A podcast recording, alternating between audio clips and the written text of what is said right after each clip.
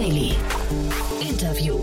Herzlich willkommen zurück zu Startup Insider Daily. Mein Name ist Jan Thomas und wie vorhin angekündigt, Adam Probst ist bei uns zu Gast, der Co-Creator und CEO von ZenML. Und wir sprechen über eine 2,7 Millionen Dollar Finanzierungsrunde. Ähm, das klingt erstmal klein, aber ihr werdet es gleich hören. Das Thema ist super. Es geht um Machine Learning und die Investoren haben es auch in sich. Das sind relativ viele namhafte Koryphäen und KI-Forscher aus dem Silicon Valley oder aus Palo Alto.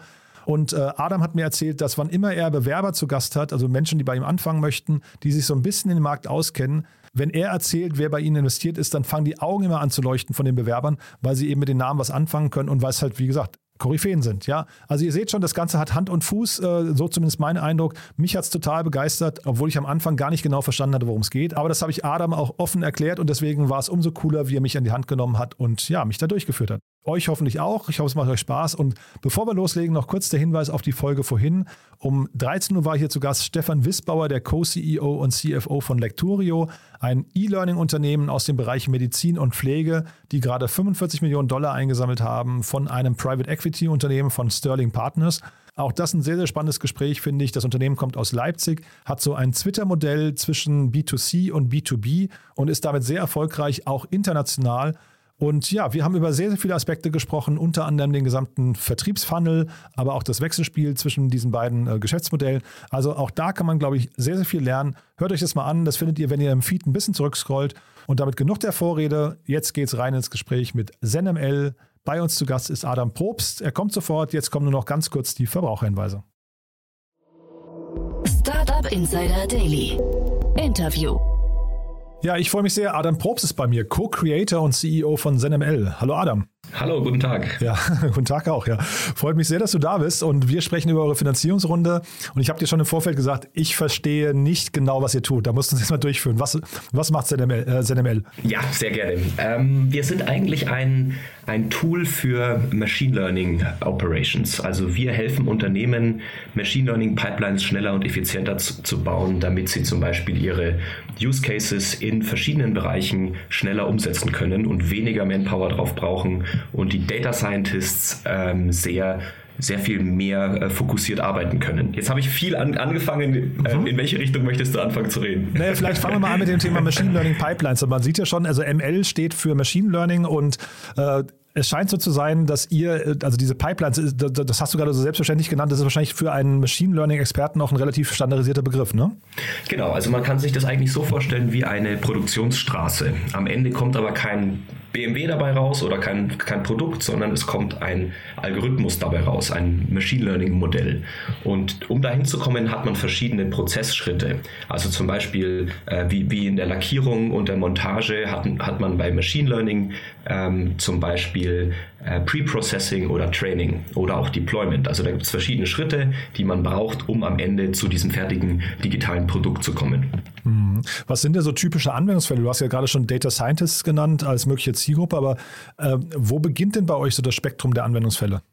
Ähm, Data Scientists stehen immer bei uns im Fokus. Also das sind diejenigen, die den größten Mehrwert in dem ganzen Prozess äh, aufbauen. Bedeutet, das sind zum Beispiel äh, Doktoren in Physik, die haben Experimente und die möchten sie gerne in die Welt äh, äh übersetzen.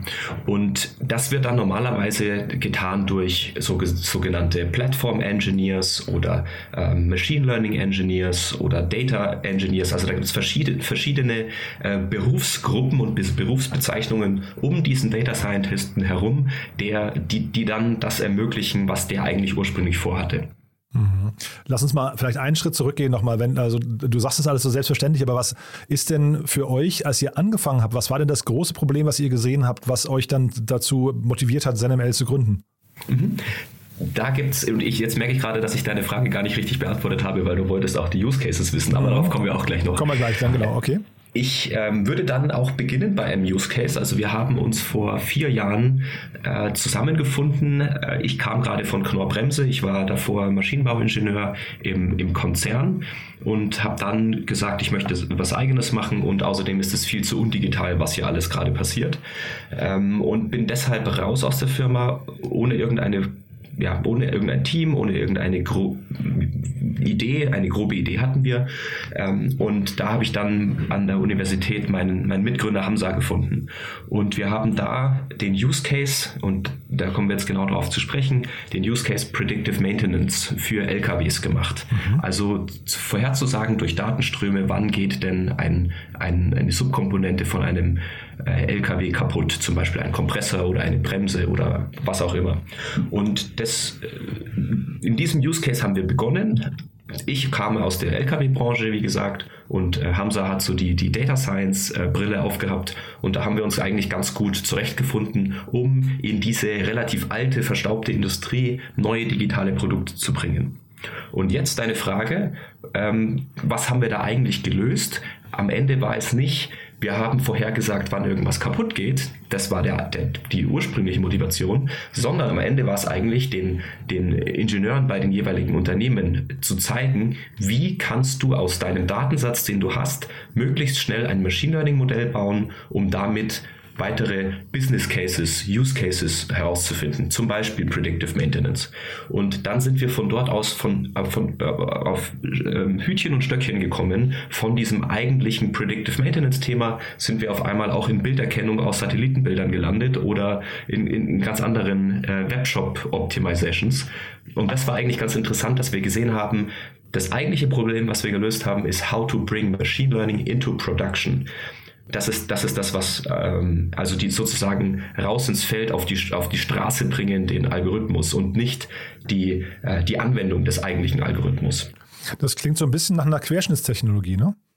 Absolut. Also man kann es vergleichen mit dem Cloud-Business, weil wir können auch nicht sagen, Cloud-Business ist nur richtig für die Finance- oder Health-Industrie, sondern wir sind eigentlich auch quer über die kompletten äh, Verticals äh, gespannt und überall dort, wo Machine Learning oder KI in irgendeiner Weise genutzt wird, können wir den Data Scientists helfen, das schneller zu machen. Und wo sind da eure Grenzen? Also wo, wo beginnt das und wo endet das? Ähm, also beim Data Sourcing, ne, Entschuldigung, es sind so viele englische Begriffe heute. Ja, macht gar nichts. Aber also das, äh, ich, ich, es ist einfacher, das nicht zu übersetzen. Mhm. Also ähm, das Data Sourcing ist, ist das, wo es beginnt. Das bedeutet, wir kümmern uns nicht um irgendwelche äh, Sensoren, die irgendwo verbaut sind, um uns dann Daten zu liefern, sondern unsere Arbeit beginnt dort, sobald die Daten auf irgendeiner Cloud sind. Und dann muss es ein Data Science Team geben, das mit diesen Daten in irgendeiner Weise etwas anfangen möchte. Und den können wir dann unter, äh, die können wir dann unterstützen. Bedeutet also, sobald die Daten auf der Cloud sind und ein Team sich verantwortlich fühlt. Mhm. Aber mit wo beginnt und wo endet das meine ich auch so eure Use Cases, weil das klingt nach so einem großen Markt. Also wie geht man denn so einen Markt, der, du hast es gerade mit dem Cloud-Business verglichen, da stelle ich mir ähnlich schwer vor, wenn jetzt jemand beginnen würde, das Cloud-Business zu erfinden mhm. und auszurollen, äh, wie findet man da seine ersten Kunden? Ja, das ist auch super spannend und das ist auch was, was wir mit unseren Investoren aktuell äh, besprechen.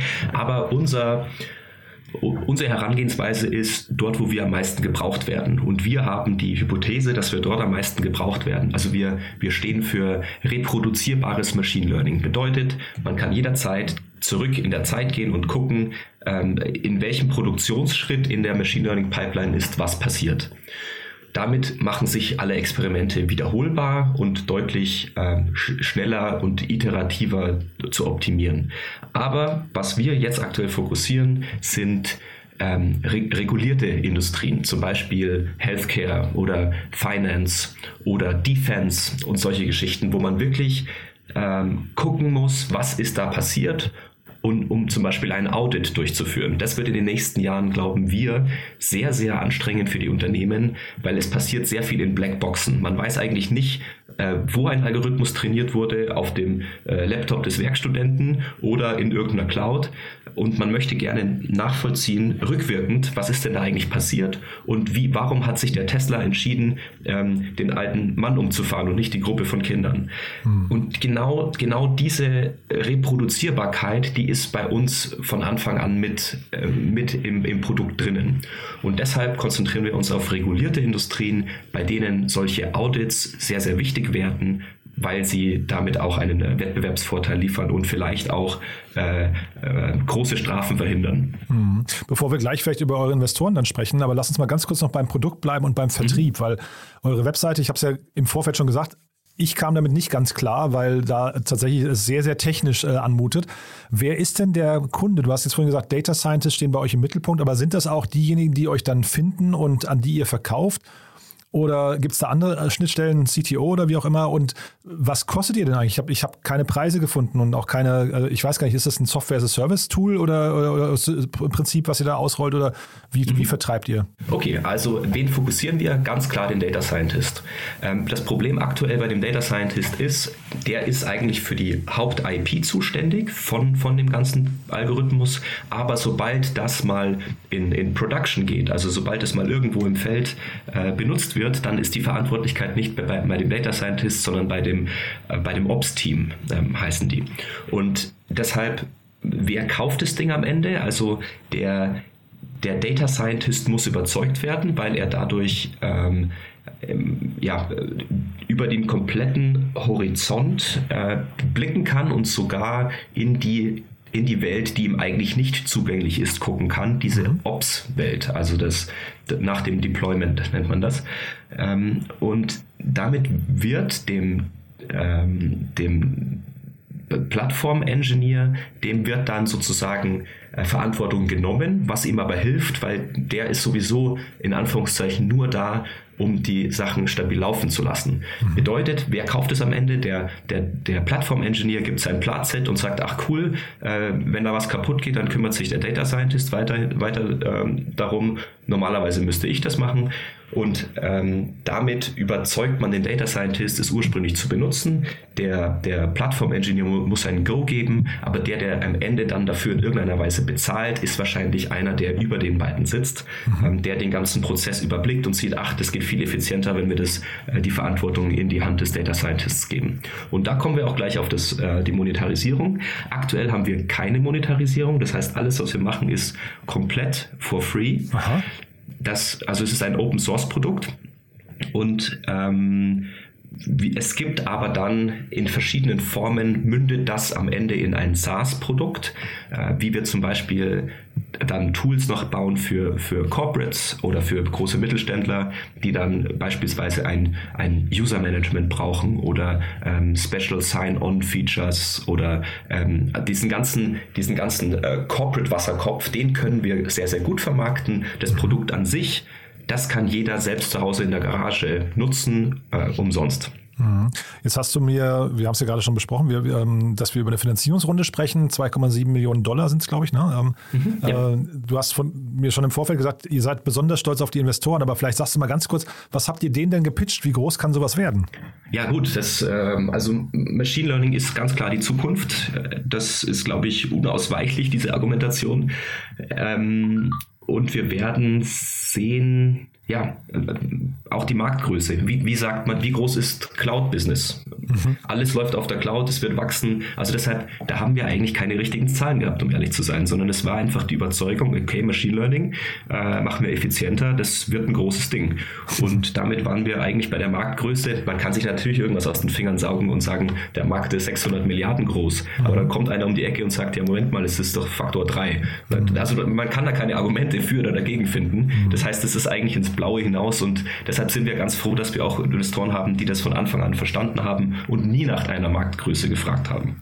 Und das zeigt dann vielleicht auch die, sag mal, die, die, dieses Insiderwissen eurer Investoren. Du kannst ja vielleicht mal kurz ein bisschen durchführen, ähm, denn scheinbar nehmen die euch das auch so ab, dass dieser Markt ein boomender Markt ist, der eine große Zukunft vor sich, vor, äh, vor sich hat, ne?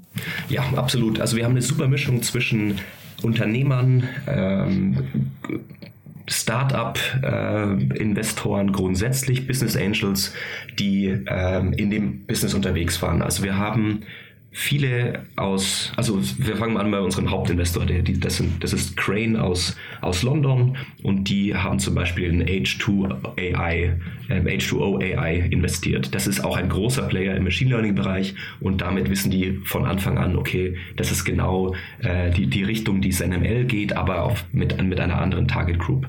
Und äh, dann haben wir äh, zum Beispiel einen, einen da sind wir besonders happy, einen weiteren Follow VC, die haben sich gerade erst gegründet. Das ist aus ähm, Palo Alto, sind es viele, die sich über äh, die Stanford University kennengelernt haben. Der eine ist Professor in NLP, äh, Chris Manning, vielleicht sagt das dem einen oder anderen was.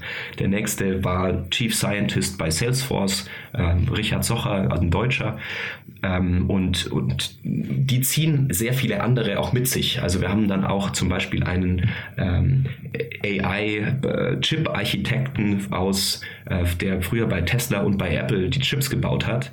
Die äh, äh, lustigerweise wurde der vor einer Woche von Elon Musk im Lex Friedman Podcast auch genannt als äh, jemand, der viel gute Arbeit bei ihm geleistet hat. Also das sind schon immer lustige Querverbindungen, die wir da äh, sowohl in Silicon Valley als auch nach Europa haben, die uns, die uns absolut äh, Rückenwind geben für, für das, was wir gerade bauen.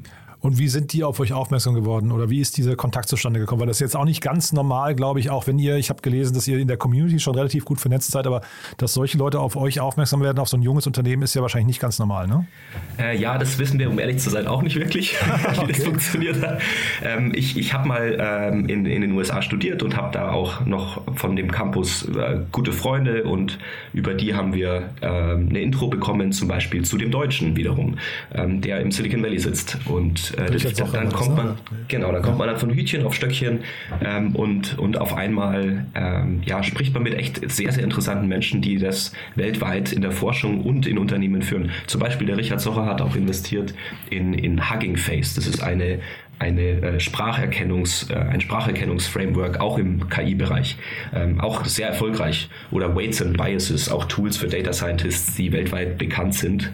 Ähm, und deshalb sind wir super happy, dass wir jemanden haben, der, der das Geschäftsmodell versteht, der den Markt versteht und, und auch äh, uns vor allem wieder weiter verknüpfen kann. Mhm. Und das wäre jetzt auch meine Frage gewesen, also solche Koryphäen, wie nah sind die jetzt an euch dran? Wie hands-on können die euch quasi jetzt vor allem in dieser frühen Phase unterstützen?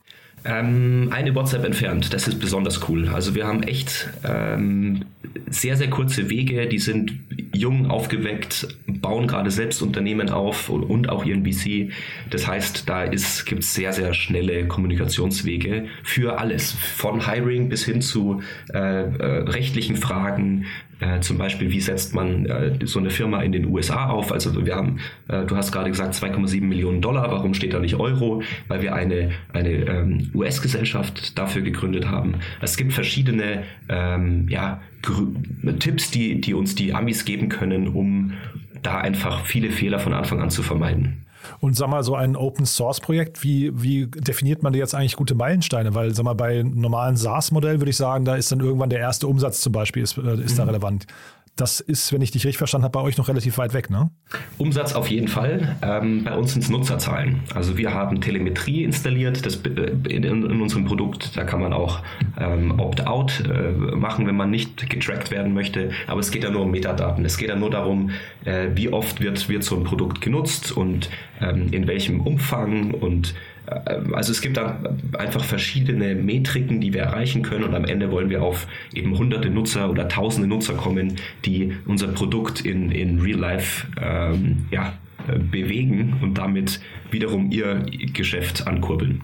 Und wie ist euer Team gerade strukturiert und wie groß ist das? Weil ich frage mich gerade vor dem Hintergrund, wenn ihr keinen Umsatz oder der Umsatz noch weit weg ist, 2,7 Millionen Dollar ist jetzt auch nicht gigantisch viel. Ne? Ist eine, eine tolle Runde wahrscheinlich, aber wie weit kommt man damit? Ähm, also wir, wir waren zu dritt bis äh, vor der Runde. Da, also bis dahin haben wir uns noch komplett selbst finanziert und als das Geld dann reingekommen ist, haben wir äh, Leute angestellt und das ist jetzt so das Kernteam. Und jetzt, jetzt heute sind wir zu acht mit Werkstudenten okay. zusätzlich. Also es, es wächst schon rapide, aber du hast recht, wir müssen gucken, wie lange das Geld reicht. Das wird auf jeden Fall noch bis nächstes Jahr reichen, aber also bis Mitte nächstes, nächsten Jahres sogar, je nachdem. Ähm, aber das Ziel ist natürlich schon relativ schnell wieder die nächstgrößere äh, Runde zu raisen und damit ähm, ja, werden wir schon äh, ja, ich denke mal, in einem Jahr werden wir bestimmt wieder Neuigkeiten haben. und wenn wir uns in einem Jahr widersprechen würden, was würdest du sagen, wo steht ihr dann?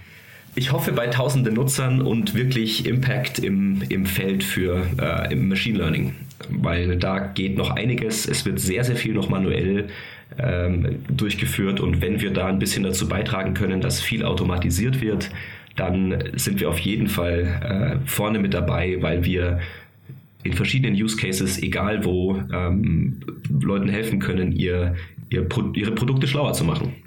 Super. Dann vielleicht mal ganz kurz zum Schluss nochmal eine Frage. Sag mal, welche, welche Bereiche im Machine Learning interessieren dich oder begeistern dich denn am meisten? Also das ist ja, ist ja auch so ein weites Feld, haben wir gerade schon gelernt. Aber gibt es da Dinge, wo du sagst, da müsste man sich mal mit beschäftigen, weil das irgendwie so Machine Learning as its best, äh, as its best ist?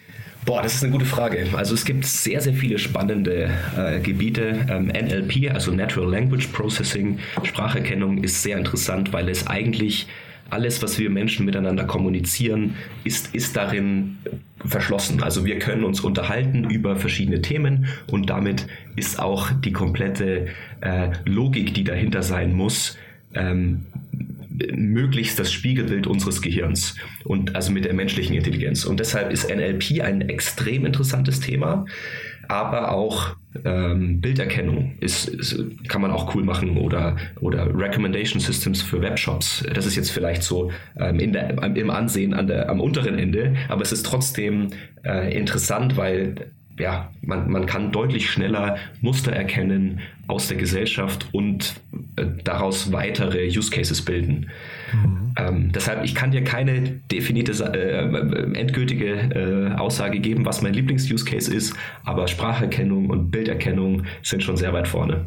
Ist das denn eigentlich, vielleicht kannst du noch mal kurz einen Satz sagen zum, zu deinem Blick auf den Standort Deutschland oder auch Europa. Wo, wo stehen wir denn im internationalen Vergleich? Weil ich habe hier Merantix oder auch den KI-Verband und so schon zu Gast gehabt. Die haben alle gesagt, da ist ein relativ großes Potenzial gerade noch in Deutschland, weil der, weil die, sag mal, die, die Claims vielleicht international noch nicht komplett verteilt sind. Würdest du das auch sagen? Äh, ja, also man sagt ja immer, man hinkt hinterher hinter USA und, mhm. und, Deutsch, äh, und äh, China. Was wir aber als großen Vorteil haben, ist, wir haben sehr viele produzierende Unternehmen. Also wenn man allein nach Baden-Württemberg guckt, wie viele Maschinenbauunternehmen da sitzen und die bauen die Hardware. Und wenn man da einfach in irgendeiner Weise noch einen, eine Softwarekomponente dazu addiert, hat man, erobert man die Welt. Und das ist, Deutschland ist Exportweltmeister in materiellen Gütern. Warum können, können wir nicht auch da uns ein bisschen mehr mit digitalen Produkten behaupten? Äh, deshalb sehe ich da auch absolut großes Potenzial und wir müssen uns überhaupt nicht verstecken im internationalen Vergleich, sondern äh, ein, ein bisschen aufholen, aber wir haben großes Potenzial. Startup Insider Daily. One more thing. Präsentiert von OMR Reviews. Finde die richtige Software für dein Business. Cool, Adam. Also sehr, sehr spannend. Wir haben ja zum Schluss immer noch unsere letzte Frage, eine Kooperation mit OMR Reviews, wo wir unsere Gäste nochmal bitten, ein Lieblingstool vorzustellen. Ja, bin ich gespannt, was du mitgebracht hast. Ja, bei mir ist es Discord. Das ist ein, es ist eigentlich ein Tool für Gamer, um sich während des Spielens auch äh, miteinander zu vernetzen und zu unterhalten. Aber das ist unser Go-To-Tool für das tägliche ähm, Office-Leben. Äh, man kann es vergleichen mit Slack, was wahrscheinlich die, der Großteil nutzt, aber wir nutzen Discord, weil es ähm, deutlich optimierter ist auf, auf Bandbreiten und wir haben auch verschiedene Möglichkeiten, dass wir zum Beispiel immer in den jeweiligen, jeder sitzt in seinem eigenen Raum, man kann, das ist sozusagen ein digitales Office und jeder kann immer von Raum in Küche, in Coffee Corner springen, um sich mit den Leuten zu unterhalten, die da gerade sitzen und damit ist gerade in der schwierigen Phase während der Corona-Pandemie, während wir alle zu Hause sitzen, wirklich viel gewonnen, weil wir, weil wir da auch mal so zwischen den Stühlen Spaß haben. Und äh, ja, sonst ist es auch ein cooles Tool. Also ich, wir nutzen das sehr gerne. Das heißt, ich verstehe richtig, ihr nutzt das als geschlossenes System für euch. Korrekt, ja. Und ähm, in den Räumen ist dann quasi immer was los? Ja, also es gibt zum Beispiel, ich gucke gerade rein, da sitzen jetzt gerade zwei Leute drin im Live-Coding, die gucken sich gegenseitig beim Coden zu und unterhalten sich oder unterhalten sich auch nicht und hören Musik, wer weiß. Also das ist immer ganz witzig. Deshalb ähm, bin ich da sehr happy, dass wir, dass wir dieses Tool nutzen. Das Segment One More Thing wurde präsentiert von OMR Reviews. Vergleiche Business Software mit Hilfe von tausenden echten Nutzerbewertungen. Alle weiteren Informationen auf omr.com/reviews. Super, also hat mir großen Spaß gemacht, Adam. War ein sehr, sehr cooles Gespräch. Jetzt bin ich auf jeden Fall deutlich schlauer, was ihr macht und äh, finde es eine sehr spannende Mission und würde mich dann freuen, wenn wir spätestens scheinbar in einem Jahr widersprechen. Ja, hoffentlich. Alles Gute. Vielen Dank. Startup Insider Daily der tägliche Nachrichtenpodcast der deutschen Startup-Szene. So, das war Adam Probst, der Co-Creator und CEO von ZenML. Ich hoffe, ich habe nicht zu viel versprochen. Ich fand es ein super cooles Gespräch. Ich habe auf jeden Fall viel gelernt. Wenn das auch auf euch zutreffen sollte, wenn euch also auch gefällt, was wir hier tun, wie immer die Bitte, empfehlt uns gerne weiter, vor allem diese einzelnen Folgen. Wenn ihr also Folgen habt, die ihr gerne hört, überlegt doch immer mal kurz, wer die noch hören sollte, vielleicht aus eurem Bekannten- oder Freundes- oder Kollegen- oder Verwandtenkreis. Dafür schon mal vielen, vielen Dank. Und ja, ich habe es vorhin schon mal kurz erzählt. Ihr tut uns einen großen Gefallen, wenn ihr uns auf Spotify bewertet. Das geht ganz schnell. Einfach kurz bei unserem Profil auf Bewerten klicken. Fünf Sterne hoffentlich hinterlassen, wenn euch gefällt, was wir hier tun. Und ja, damit helft ihr uns, diesen Podcast bekannter zu machen und ihr helft natürlich Hörern, diesen zu entdecken. Dafür schon mal vielen, vielen Dank und noch ganz kurz der Hinweis auf unsere Sonntagsfolge. Am Sonntag geht es hier weiter mit Read Only. Ihr kennt unseren Bücherpodcast. Meine liebe Kollegin Annalena Kümpel begrüßt immer Autorinnen und Autoren, die Bücher geschrieben haben, die sich an Unternehmerinnen und Unternehmer richten. Oder sie begrüßt Unternehmerinnen und Unternehmer, die ein Buch geschrieben haben und spricht mit ihnen darüber. Und da ist dieses Mal zu Gast Dr. Thorsten Reiter und er hat ein Buch geschrieben, das heißt Killing Innovation, wie Unternehmen ihre Innovationskraft selbst zerstören und wie sie überlebt. Also ist ein tolles Buch, ist ein tolles Gespräch, kann ich euch versprechen.